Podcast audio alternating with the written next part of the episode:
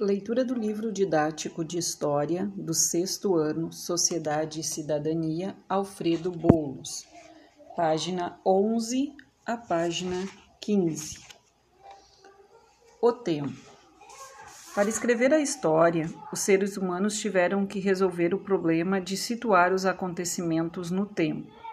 Por isso, ao longo do tempo, criaram diferentes calendários, isso é, diferentes modos de contar e dividir o tempo. Para dar início à contagem do tempo, cada povo escolheu uma data que é importante para ele. Os judeus, por exemplo, começaram a contar o tempo a partir da criação do mundo, que para eles se deu no ano de 3760 antes do nascimento de Cristo. Já os muçulmanos contam o tempo a partir da ida do fundador de sua religião, Maomé, da cidade de Meca para Medina, na atual Arábia Saudita. Esse fato ocorreu no ano de 622 d.C. Os cristãos, por sua vez, escolheram o nascimento de Cristo para dar início à contagem do tempo. Por isso, o ano de 2020 para os cristãos corresponde ao ano de 1441 para os muçulmanos e de 5780 para os judeus. O calendário cristão. O calendário cristão é o mais usado no Brasil. Contamos o tempo a partir do nascimento de Jesus Cristo. Para nós, portanto, aos fatos ocorridos antes e depois de Cristo nascer. No caso dos acontecimentos anteriores ao nascimento de Cristo, ao lado da data colocamos a abreviatura A.C. Um exemplo: os seres humanos aprenderam a produzir o fogo por volta de 10 mil anos antes de Cristo. Já a penicilina foi descoberta em 1928. Isso quer dizer que, quando se realizou essa importante descoberta, tinha-se passado 1928 anos do nascimento de Cristo. Ao escrever a data dos fatos ocorridos depois de Cristo, não é necessário colocar a abreviatura DC. Coloca-se apenas o ano. O nosso calendário divide o tempo em dia, mês, ano, década, que é o mesmo que 10 anos, século, que é o mesmo que 100 anos, e milênio, que é o mesmo que mil anos.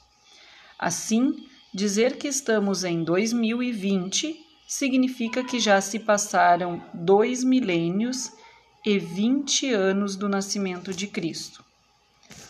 O século é uma unidade de tempo muito utilizada pelos historiadores geralmente escrito em algarismos romanos, século I, século III, século XX e assim por diante. Há duas regras práticas para saber a que século pertence determinado ano. Primeiro, quando o ano terminar em 00, é só eliminá-los e o número que sobrar indicará o século. Exemplo: 1200.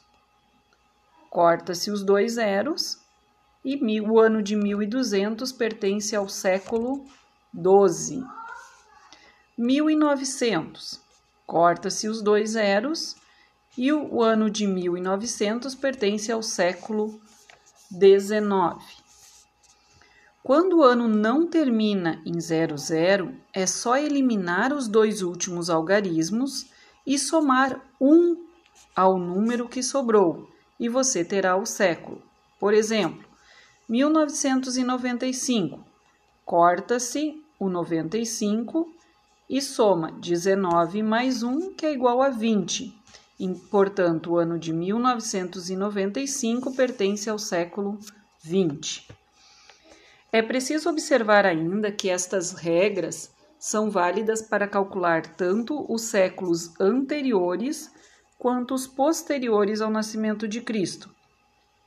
Para representar e ordenar os fatos numa sequência cronológica, utiliza-se a linha do tempo.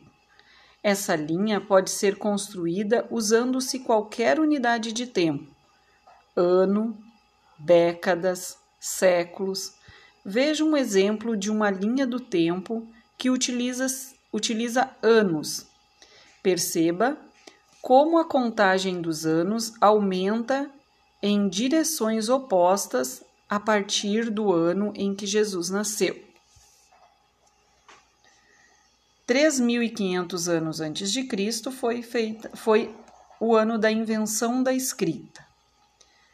753 antes de Cristo foi o ano da fundação de Roma. Depois nós temos então o nascimento de Cristo, que marca o ano 1. 476 é a queda do Império Romano e 1500 é a invenção do relógio de bolso. Outro exemplo. Observe a linha do tempo com os acontecimentos importantes da vida de uma pessoa que se chama Cauã. Em 2010 é o ano do nascimento do Cauã. 2021 é o ingresso do Cauã ao sexto ano. Em 2028 será o aniversário de 18 anos do Cauã. 2040 será o aniversário de 30 anos do Cauã. E em 2080 será o aniversário de 70 anos dessa mesma pessoa. O tempo histórico. Como se vê, o tempo cronológico criado pelos seres humanos é resultado de uma convenção, isso é, de um acordo entre eles. Mas os historiadores não se interessam apenas em situar os acontecimentos no tempo. Interessam-se também pelas mudanças e permanências que ocorrem nas sociedades humanas ao longo do tempo esse tempo, relacionado às mudanças e permanências na trajetória dos seres humanos na Terra, é chamado de tempo histórico. Mas atenção! As mudanças não ocorrem do mesmo jeito e nem no mesmo ritmo em todo lugar. É que cada povo tem um tempo e um ritmo que lhes são próprios. Os brasileiros que habitam cidades com muitos prédios, avenidas largas e luminosos por toda parte vivem de um jeito e num ritmo muito parecido. Eles vivem no mesmo tempo histórico. Mas nem todos os habitantes do Brasil vivem do mesmo jeito e nem no mesmo ritmo. Os, cai, os Caiambi, que são os indígenas dos, do Rio dos Peixes, no norte do Mato Grosso, por exemplo, vivem em um tempo histórico diferente dos habitantes das cidades brasileiras. Observando o calendário dos Caimbi, percebe-se que eles organizam sua vida com base nos acontecimentos naturais, isto é, guiam-se pelo tempo da natureza.